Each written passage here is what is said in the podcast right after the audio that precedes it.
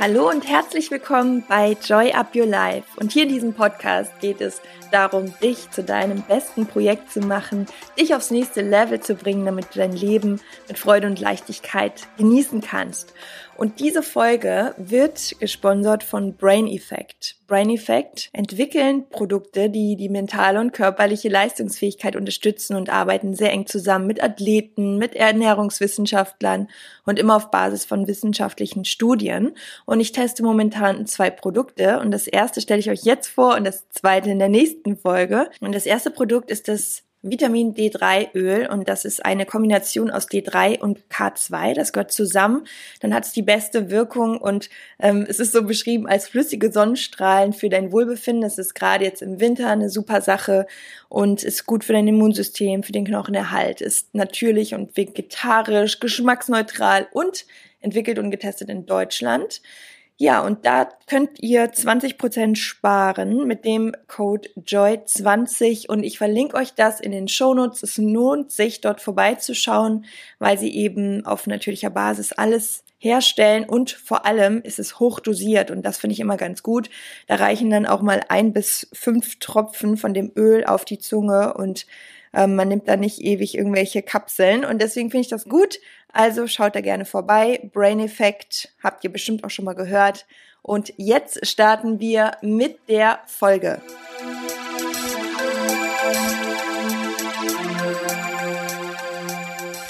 Hallo ihr Lieben, herzlich willkommen bei Joy Up Your Life mit einer neuen Folge. Und ich kann schon mal ankündigen, dieser Mensch, den ich heute interviewe, der passt original wirklich zu Joy Up Your Life. Ich bin sehr froh, dass er uns heute so viel Input, so viel Inspiration und Wissen mitgebracht hat. Und zwar spreche ich mit Dr. Rüdiger Dahlke. Ich bin mir ziemlich sicher, dass gerade welche von euch, die sich auch mit dem Bereich Ernährung beschäftigen, ihn sicherlich kennen. Er verbindet vor allem die Bereiche Medizin und Psychologie und er ist promovierter Arzt und Mitgründer des Heilkundezentrum Johannes Kirchen und hat auch ein eigenes Seminarzentrum namens Tamanga. Da spricht er auch nachher noch mal drüber. Und er hat ein enormes Fachwissen im Bereich Psycho Psychosomatik, ähm, beschäftigt sich sehr viel und intensiv mit Fasten beziehungsweise Kurzzeitfasten. Und das ist so ein Flow in diesen Interview-Minuten. Deswegen habe ich sie in, in zwei geteilt. Und ich kann euch nur empfehlen, wirklich alles komplett durchzuhören, denn ich habe selbst auch so viel mitgenommen. Es steckt so viel Wissen darin und auch vor allem sehr viel Fachwissen, viele Studien, viele Fakten. Und von daher, ich möchte euch gar nicht so viel vorwegnehmen. Ich wünsche euch einfach nur ganz viel Spaß ganz viel Inspiration und für alle, die das Ganze im Podcast gerade hören, ihr könnt euch das natürlich auch als Video anschauen bei YouTube. Das macht natürlich auch nochmal Sinn für die, die das lieber anschauen. Und ja, bleibt auf jeden Fall dran. Viel Spaß jetzt mit Dr. Rüdiger Dahlke. Lieber Rüdiger, ich freue mich sehr, dass du heute bei Joy Up Your Life mit dabei bist und ich bin mir sicher, da wird heute so viel toller Input drin sein. Und ich habe so eine Einstiegsfrage, die ich gerade bei dir sehr spannend finde. Und zwar einerseits, wie geht's dir gerade? Und das andere ist, was hast du heute Morgen gefrühstückt? Beziehungsweise, wahrscheinlich war es eher heute Mittag. Das finde ich immer eine spannende Frage so zum Einstieg. Ja, also geht es hier ganz gut. Ich bin in Zypern, das ist meine eigentliche Wahlheimat jetzt. Da bin ich zum Schreiben, verbringe ich den Winter, bin schon Wochen hier. Wunderschönes Wetter, keine Wolke am Himmel. Und die haben so auch Shutdown, aber so zyprisch. Also man merkt nichts. Und äh, jedes Geschäft hat irgendeinen kleinen Vorwand, doch auf zu sein. Und draußen sowieso nicht. Also bin ich da in einer relativ entspannten Situation verglichen mit dem, was ich jetzt höre aus Österreich. Da ist ja unser Zentrum Tamanga oder auch Deutschland. Und ja, da habe ich es ganz gut hier. Ja, und du hast schon richtig vermutet, gefrühstückt habe ich heute nichts und das mache ich seit 40 Jahren so. Mache ich dieses Kurzzeitfasten, damit geht es mir einfach viel besser. Und inzwischen ist es ja auch etwas, was publik ist. Also vor 40 Jahren war es komisch, aber jetzt, ich habe sogar mal vor ein paar Jahren ein Buch geschrieben, Kurzzeitfasten. Inzwischen heißt es mehr Intervallfasten bei den Jungen und so weiter, aber es ist inzwischen irgendwie eine Tendenz, ein Trend geworden. Ich mache das über 40 Jahre und habe damit viel Zeit gespart, auch Geld natürlich und einen Haufen Gesundheit gewonnen, glaube ich. Und ich esse dann mittags, also mein Breakfast, mein Fastenbrechen ist mittags, fange ich mit Rohkost an, hier gibt es so tolles Obst und Gemüse. Da habe ich mir eine Orange, zwei oder drei gepresst und ähm, Avocado gegessen und ja, was Papaya, so. Also eigentlich so eine Obst-Gemüse-Frühstück-Geschichte mittags. Und abends gehen wir dann einfach Essen ist jetzt irgendwie ein bisschen blockiert, aber lassen wir es kommen, ist fast noch bequemer. Und hier gibt es schon ganz gut Möglichkeiten. Ja, ich esse ja pflanzlich vollwertig, also Peace Food. Und äh, das ist aber in Zypern nicht ein Problem. Da gibt es viele Restaurants, die das können und machen und wird immer besser. Ja, sehr schön. Ja, für alle, die vielleicht noch nicht so genau wissen, was Peace Food ist, du hast ja einige Bücher geschrieben. Kannst auch gerne mal sagen, wie viele es mittlerweile sind, also über 60 oder wahrscheinlich schon mehr. Ich, sage immer viel und 70. Weißt du, es ist auch gar nicht so einfach, ehrlich gesagt. Also Krankheit als Weg kennen viele wahrscheinlich. Das habe ich mit Detlefsen zusammen geschrieben. Und äh, das sind so meine Ideen und Krankheitsvorstellungen, aber er hat sicher zwei Drittel sogar geschrieben. Meistens, wenn noch jemand dabei ist, schreibe ich zwei Drittel oder drei Viertel oder das Ganze. Frauenheilkunde zum Beispiel, da ist der Volker Zahn dabei, das ist ein Gynäkologieprofessor. Der hat aber gar nichts geschrieben. Mit dem habe ich halt über Gynäkologie und seine Erfahrungen gesprochen und das dann gedeutet. Ist nicht so einfach zu sagen. Ne? Die sind oft mit zusammen oder jedenfalls mit viel It. Und, ähm, aber 74 stimmt so, Daumen mal Pi. Und Peace wow. Food, deine Frage, mhm. das ist ja etwas, ich habe 50 Jahre schon kein Fleisch mehr gegessen, ehrlich gesagt, weil mir das wieder war. Ich habe mal als Kind den Film gesehen, Bambi. Und da wird ja die Mutter erschossen von dem Bambi. Und das war mir dann ein grauenhafter Gedanke, dass die jetzt nicht wiederkommt, weil wir, also zum Beispiel mein Großvater, auch Arzt, der war sehr wild. Und das fand ich ja entsetzlich. Dann habe ich schon mal als Kind das Fleisch bestreckt. Es war im Nachkriegs-Berlin natürlich nicht einfach für meine Mutter, die hat sich ja bemüht, Eiweiß für uns ranzukriegen. Und da gab es so ekelhafte Bücklinge, hießen die. Das waren so geräucherte oder irgendwie Fische, Heringe. Und ja, mochte ich nicht, meine Schwester auch nicht. Da haben wir uns dagegen gewehrt. Ich habe dann nochmal, wie ich Skifahren trainiert habe, meine Sozialisation in Bayern, die ging dann über Skifahren. Beim Fußball haben sie mich nicht mitspielen lassen, weil ich ein Saupreus war für die aus Norddeutschland gekommen. Das war damals noch irgendwie härter. Und dann habe ich beim Skifahren entsprechend mich engagiert und Rennen gewonnen und dann war ich da irgendwie wer. Und beim Skifahren war damals noch diese uralte Auffassung, man muss viel Muskelfleisch essen, damit man Muskeln kriegt.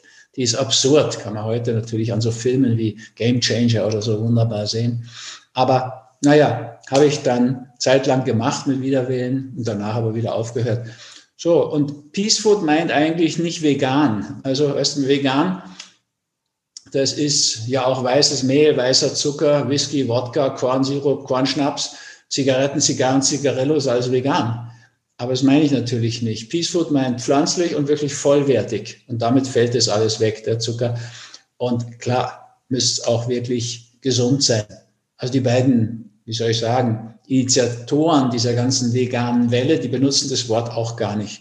Das ist der Colin Campbell, der die China Study geschrieben hat, und Caldwell Esselstyn, kennen die beide persönlich und äh, die benutzen das gar nicht mehr, das Wort vegan, weil mhm. inzwischen die Industrie auf diese Welle aufgesprungen ist und wirklich ein, eine große Menge von aus meiner Sicht Industriemüll produziert, der aber vegan ist. Also das würde ich auch gar nicht empfehlen.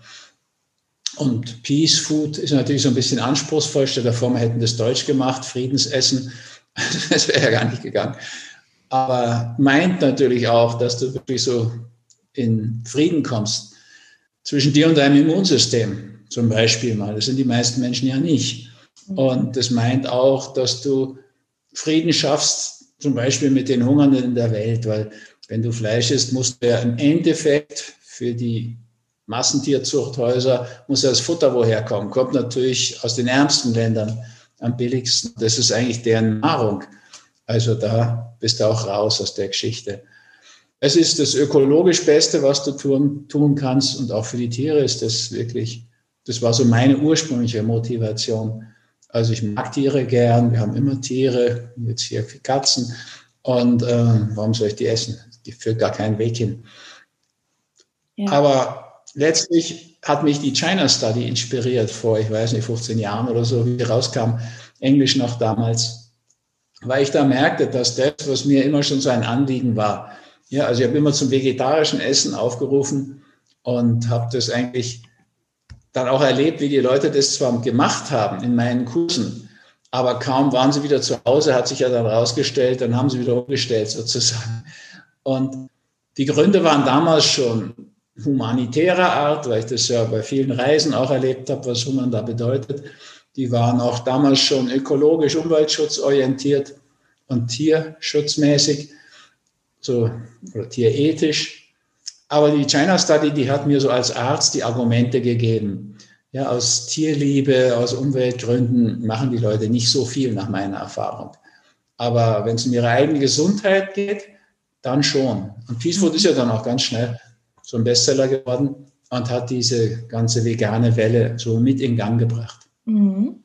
Und ähm, es gibt ja auch diese Blue Zones, wo Menschen wirklich sehr, sehr alt wird, ja. wo, werden, wo es so die durchschnittlich meisten über 100-Jährigen gibt, zum Beispiel Okinawa, Ikaria sind so bekanntere Zonen. Und würdest du sagen, das geht auch so in die Richtung Peace Food? Ja, also wenn du das mal genau anschaust, dann kannst du natürlich sehen, dass die gesündeste Bevölkerungsgruppe auf diesem Planeten, das sind die Adventisten in Südkalifornien, so um die Stadt Loma Linda herum. Da war schon ungefähr vor zehn Jahren, das sind die Zahlen von Klaus Leitzmann, das ist der Professor aus Gießen. Das war so das Licht unserer Ernährungslehre im Studium, aber auch danach noch. Und der ist auch Vegetarier, schon ewig. Und der hat das damals schon bestimmen können.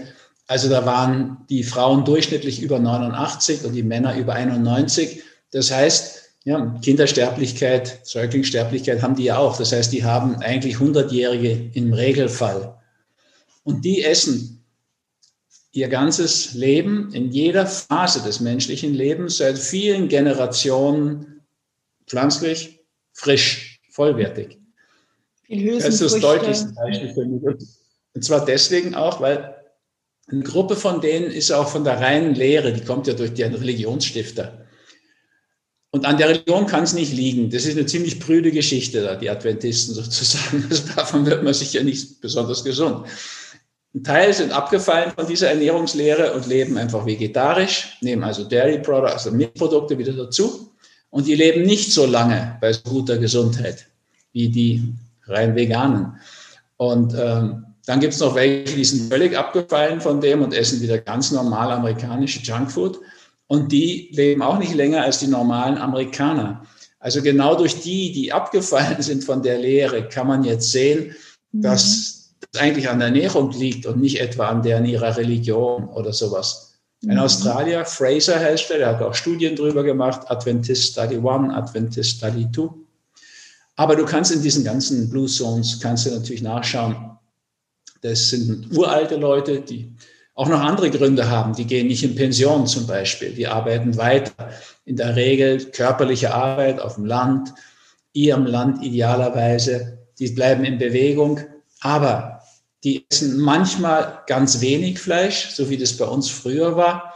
Einmal im Monat, dann der Sonntagsbraten, ganz wenig, im Wesentlichen auch Gemüse, Obst. Und sie bewegen sich viel, sind oft noch eingebunden in so eine Sinnhaftigkeit, in einen Familienverbund. Gemeinschaft ja, also ist auch ein Riesen. Ja, Zugehörigkeit, genau, Gemeinschaft ja. ist ja auch was, was uns Menschen so ein Grundbedürfnis ist, was uns auch echt gesund hält. Ne? Ganz mhm. wichtig. Ja, ist glaube ich auch heute, wenn wir so versingeln und dann die One-Night-Stands schon bloß noch den Abend dauern und so weiter. Das ist schon auch etwas, was uns natürlich Verbundenheit nimmt. Ja. Und dann haben wir keine Rhythmen mehr. Die leben meistens einen ganz einfachen Rhythmus. Zum Beispiel bei uns gibt es auch so eine uralte Gruppe, das sind die Klosterschwestern. Die werden auch fast alle, katholische Klosterschwestern, die werden leicht mal über 100. Da gibt es so eine Alzheimer-Studie, die Nonnenstudie, da kann man das entnehmen. Und die haben natürlich einen ganz festen Rhythmus, ein ganz einfaches Leben. Die gehen nie in Pension. Die haben immer ihren Lebenssinn.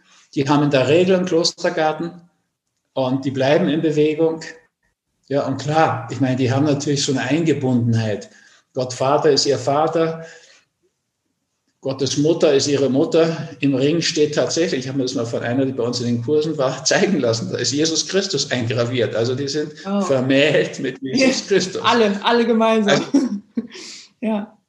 Alle, ja. Also das ist eine ziemliche, wie soll man sagen, Polygamie, die da auf der Ebene herrscht. Und, aber es ist natürlich insgesamt so eine Situation von Geborgenheit im Alter. Ja. Die haben schon auch Krisen. Ich habe da schon auch junge Mönche und und Klosterfrauen nochmal therapiert. Aber die Krisen sind bei denen mit 30, 40 am Anfang. Wenn du dann mal 70, 80, 90 bist im Kloster, sind die in der Regel angekommen mhm. und sehr bei sich und in diesem Rhythmus drin und im Vertrauen auf Gott unterwegs. Und das ist auch etwas, was offensichtlich sehr das Altwerden verlängert. Okinawa ist auch so ein schönes Beispiel, einfach weil es sich so ändert. Ja, also die Japaner sind ja insgesamt langlebiger als die Deutschen zum Beispiel oder die Amerikaner. Und die Okinawa, die waren besonders langlebig. Da waren auch über 100-Jährige die Regel. Aber dann kam die große Garnison der Amerikaner dahin nach Okinawa. Und dann haben zuerst die Männer, die Okinawa-Männer, angefangen, sich der amerikanischen Garnisonsfood anzupassen. Und die haben die Langlebigkeit verloren und auch die Gesundheit. Da war dann ein Riesenunterschied zwischen den Frauen und den Männern. Die Frauen blieben mehr in der Tradition drin.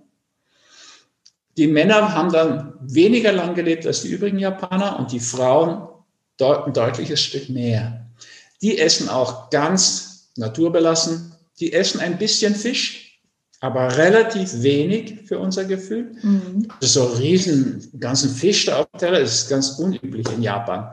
Also habe ich da nie erlebt, ehrlich gesagt. Ne? Schon Sushi, wenn du das, diese ganz kleinen Häppchen da mit ihren Stäbchen, also so reinschlingen wie mir, große Massen. So wenn du in eine Autobahnraststätte da mal reingehst, ja, da haben ja auch Tiere Schlitzeit. Und da werden große Fleischplatten vertilgt. Sowas gibt es in Japan gar nicht öfter ja, Japaner ja, getroffen. Also. Genau, die essen ja, glaube ich, auch so vom Sinn her um die 80 Prozent Sättigung, ne? dass sie sagen, sind nicht 100 Prozent so wie, ja. wie wir das oft kennen, so dieses All You Can Eat am besten noch, ne? dass man so oft, weil man es ja dann auch bezahlt hat und All You Can Eat ist, so oft doch mal und noch mal rein und noch mal rein, bis man 200 Prozent ja. satt ist und voll ist und die in den Blue Zones, ähm, das hatte ich auch mal gelesen, die sind immer so bei 80 Prozent ungefähr. Da passt noch was rein, die könnten noch was essen, aber die sind dann zufrieden. Und da hat natürlich das, System ja auch weniger damit zu tun, zu kämpfen. Ne? Klar.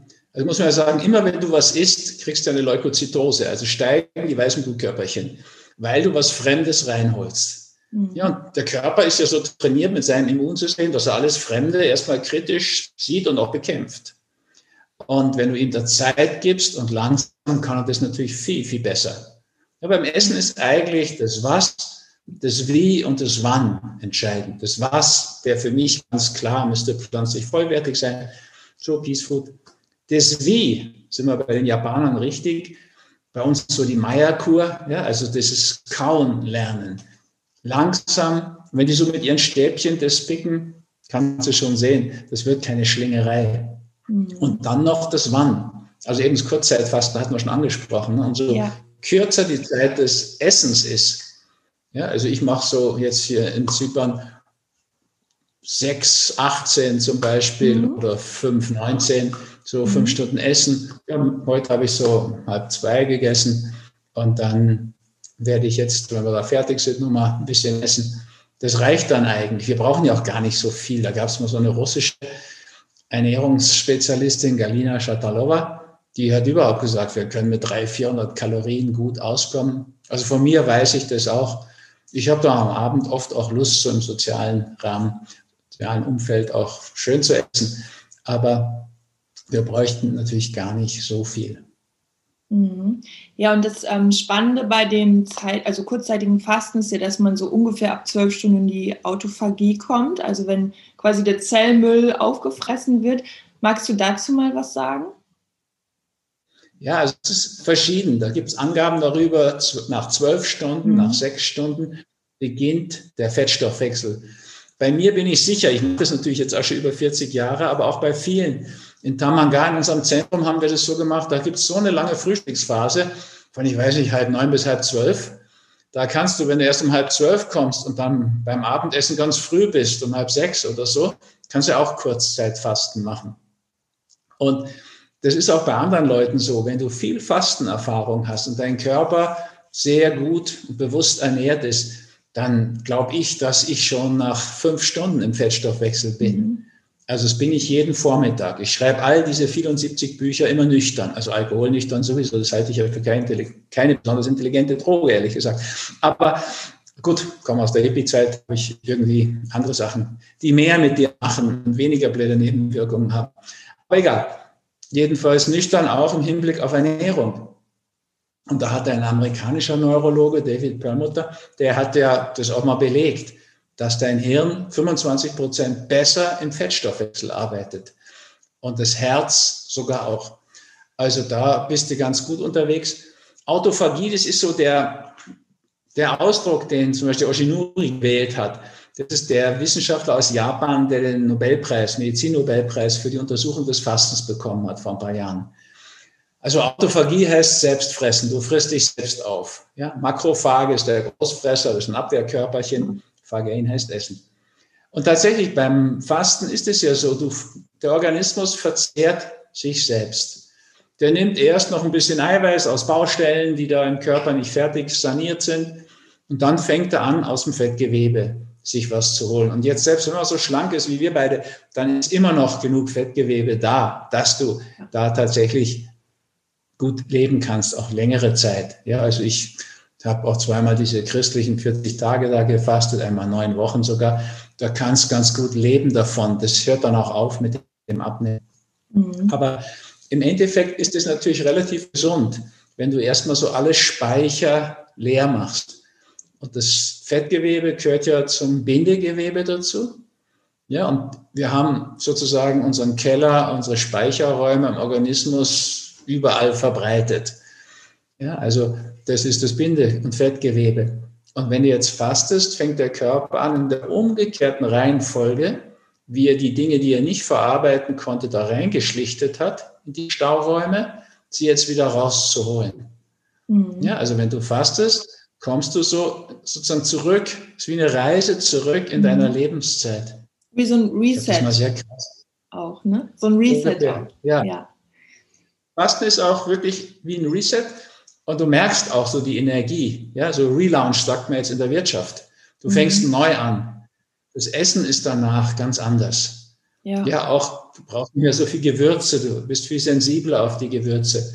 Auch beim Alkohol merkst du das. Ja, also muss man ein bisschen aufpassen. Da ist dann ein Viertel Wein oft in der Wirkung so wie sonst drei Viertel. Und drei mhm. Viertel sind ja schon für manche ein bisschen viel. Also das kannst du wirklich deutlich merken daran. Und tatsächlich kannst du, wie, mit nichts kannst du so leicht alle anderen Abhängigkeiten loswerden. Mhm. Ja, also ich habe ja viel, ich habe in Bayern auch gearbeitet, viel Alkohol, Menschen mit Alkoholproblemen gehabt. Und ich habe nie ein Delirium tremens erlebt. Das ist so die gefährlichste Komplikation beim Alkoholentzug. Müsstest sofort Alkohol geben, dann stirbt er. Also habe ich aber nie erlebt, weil die bei mir mhm. immer gefastet haben. Mhm. Selbst Junkies, die aus dem Heroin raus wollten, Boah. haben gesagt, oh, das war ganz leicht mit dem Fasten. Ja, die haben ja sonst wirklich einen Höllentrip da beim Entzug. Ja. Auf den Affen kommen und es nennen. Aber wenn du im Fasten bist, geht es relativ einfach. Also ich habe das schon in unserem Kurs Fasten, Schweigen, Meditieren erlebt. Das ist so zehn Tage Schweigen, Sitzen, Fasten. Dass die da mitgemacht haben, einmal sogar drei, das haben die anderen gar nicht gemerkt. Ich habe schon ein Auge drauf gehabt, da hat dann mal jemand einen Schweißausbruch oder so. Aber die sagen dann selbst, eigentlich gar nicht schlimm beim Fasten. Also klar, der seelische Entzug danach ist auch nochmal ein Thema bei Nikotin und Heroin jetzt jedenfalls. Aber du kannst die ganzen Abhängigkeiten loswerden. Ob das von Milchprodukten ist, das Casein hat ja eine ähnliche Wirkung wie das Morphin, denkt man nicht, ne? aber mhm. dockt an dieselben Rezeptoren an. Und ähm, da sind viele Stoffe, auch im Fleisch, im Gluten zum Beispiel, beim Zucker, die wirklich auch eine Art Abhängigkeit machen.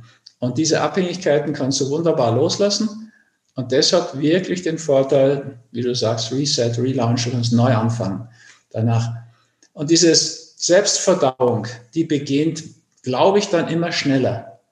Der Körper kann das sozusagen üben. Mhm. Ich faste jetzt so viele Jahrzehnte und äh, dann hat der Körper viel gelernt. Also ich muss da keinen Einlauf machen, nicht mal diese Einlauf machen ja die wenigsten inzwischen, kannst diese chinesische Pflaume oder Aprikose da nehmen, dann geht es viel einfacher. Aber es brauche ich dann auch gar nicht. Der weiß dann schon, okay, jetzt kommt wieder Fasten, dann macht er gar kein Theater, sondern freiwillig Schulgang. Das hat er so über, ich weiß nicht, wie viele Dutzend Fastenzeiten gelernt. Genauso stellt er auch sehr schnell um. Also wenn ich meine Mahlzeit ausfallen lassen muss von den beiden, gibt es kein Hungergefühl. Der weiß, es hat gar keinen Sinn, da auf Hunger zu machen. Der gibt mir nichts. Wenn der entschieden hat zu fasten, fastet er. Also du kannst deinem Körper richtig was beibringen, wie du es ja vom Sport auch gut kennst. Mhm. Ja? Also was können Sportler alles leisten? Was können heute Akrobaten?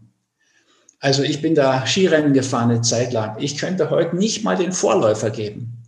Aber stell dir vor, auch ein Jean-Claude Tilly, der alle drei Disziplinen gewonnen hat, der könnte heute nicht mehr mitfahren. Das würde ja lächerlich ausschauen. Wenn Toni Seiler, keine, also auch so ein Held, das ist so schnell gegangen. Das sind unglaubliche Dinge, was da jetzt heute möglich ist im Leistungs-, im Spitzensport. Mhm. Du kannst dem Körper unglaublich viel beibringen. Ja. Und das kannst du natürlich auch im Hinblick auf Ernährung, im Hinblick auf Entspannung, ja, früher habe ich mich, machen wir so eine Schreibmeditation, wirklich da immer ein, zwei Minuten darauf eingestellt, so mich mit unten und oben, großen Mutter und ja, im Himmel zu verbinden und so zu spüren, wenn das in mir zusammenkommt, die beiden Ströme und dann in die Finger und schreiben. Das ist jetzt in Sekunden. Ja, das ist einfach wie so ein Reflex. Ich setze mich hin an meinen Laptop, so wie ich jetzt da verstehe, und dann ja. geht es schon los. Der Körper ist wirklich sehr, sehr intelligent. Wir sprechen ja heute auch von der Körperintelligenz. Ja, stellt euch vor, ich habe noch nie in meinem Leben was, also Stabhochsprung, habe ich noch nie gemacht. Wenn ich das jetzt machen würde, das würde ja aus, clownhaft ausschauen. Und ich würde wahrscheinlich auch das gar nicht hinkriegen, mich da hoch zu katapultieren.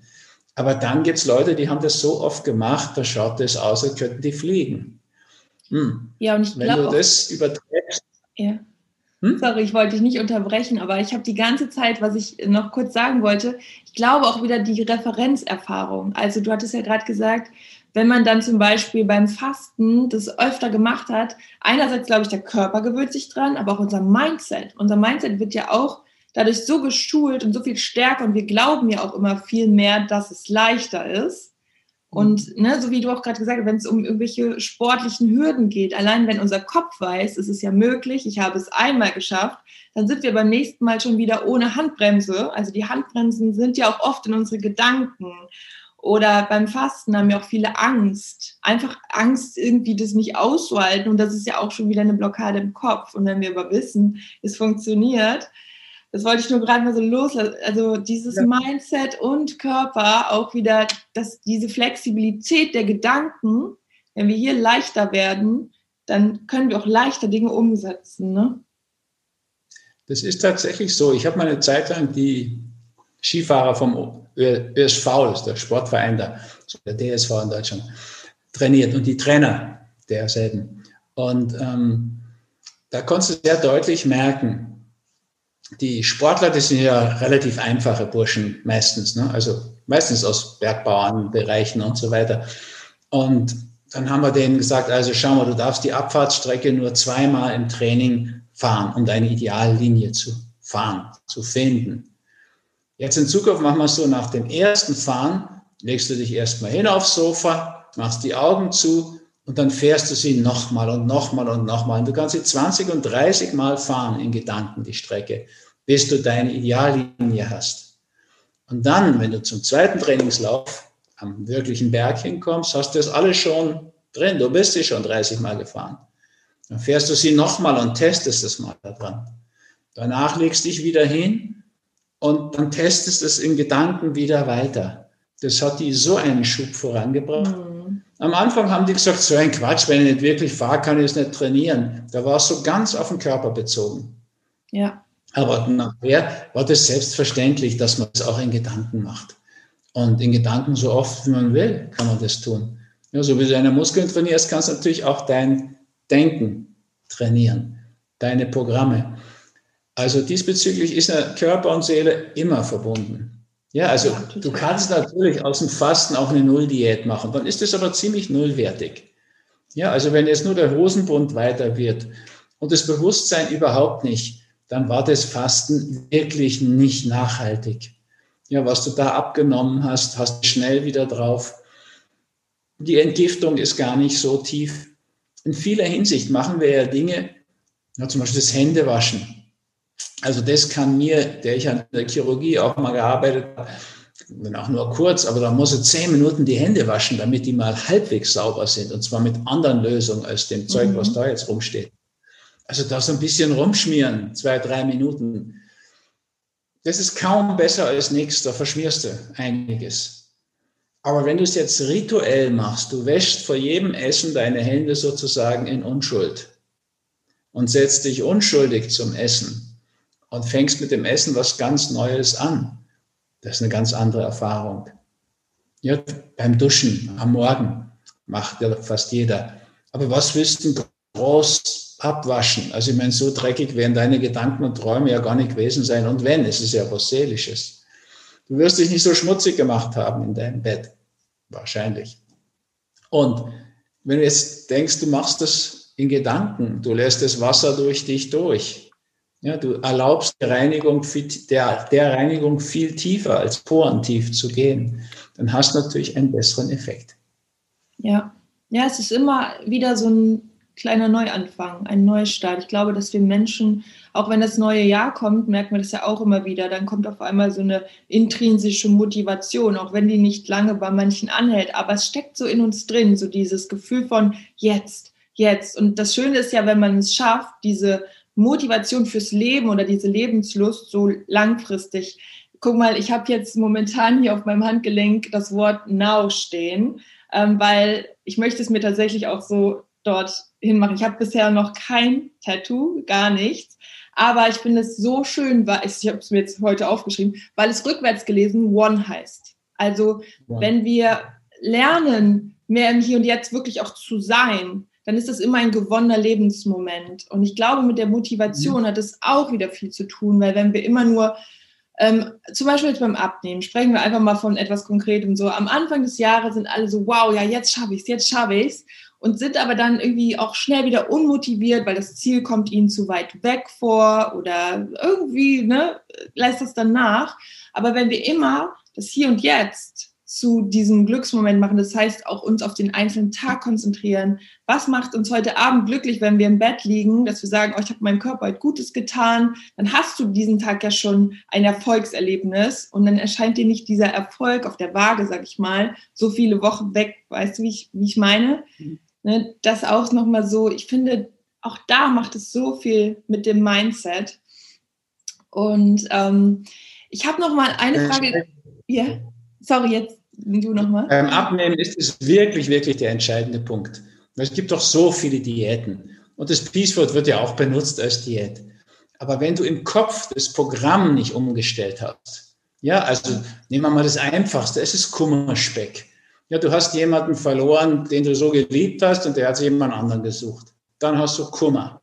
So, jetzt könntest du ja den Nebenbuhler erschießen oder dich oder beide oder alle drei. Das sind ja alles keine guten Lösungen.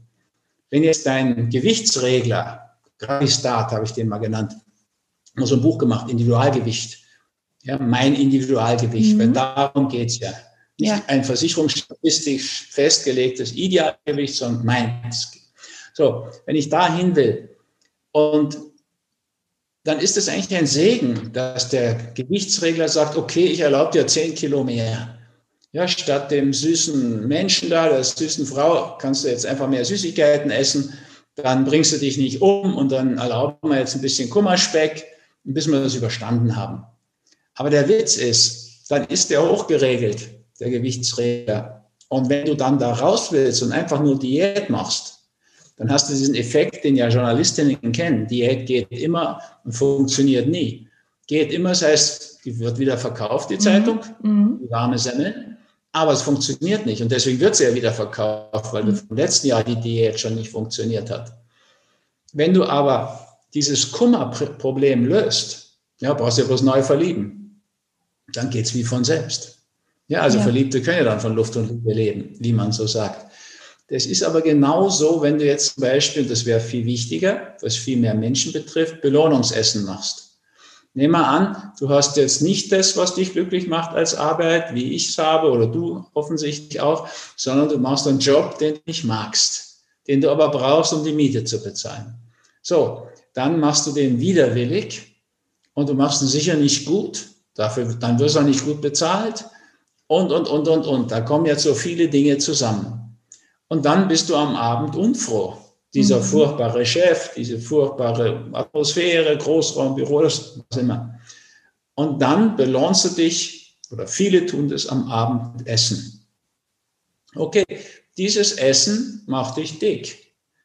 Und wenn du das angehen willst und du willst abnehmen, ist eine Diät wirklich nicht der beste Weg, sondern du müsstest dein Belohnungsproblem lösen. Mhm. Also entweder du findest dir wirklich etwas deiner Begabung entsprechendes, erkennst die Gabe da drin und gibst die dann auch, was dich glücklich macht, dann kann dein Gewichtregler leicht zulassen, dass du auch abnimmst. Und jetzt gibt's also das Individualgewicht ist ein dickes Buch, da sind 40 Jahre Erfahrung drin zu dem Thema. Da gibt's viele, viele Muster.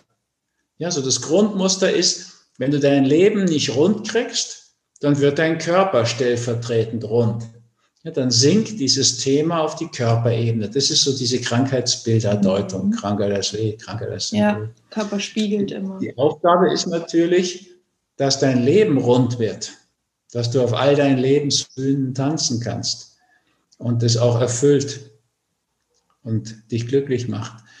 Dann lösen sich diese Probleme viel leichter. Wenn du das, den verstellten Gewichtsregler aber nicht berührst, sondern nur mit Diäten da dran gehst, ist das eine unendliche Geschichte, aber ja. im scheußlichen Sinn.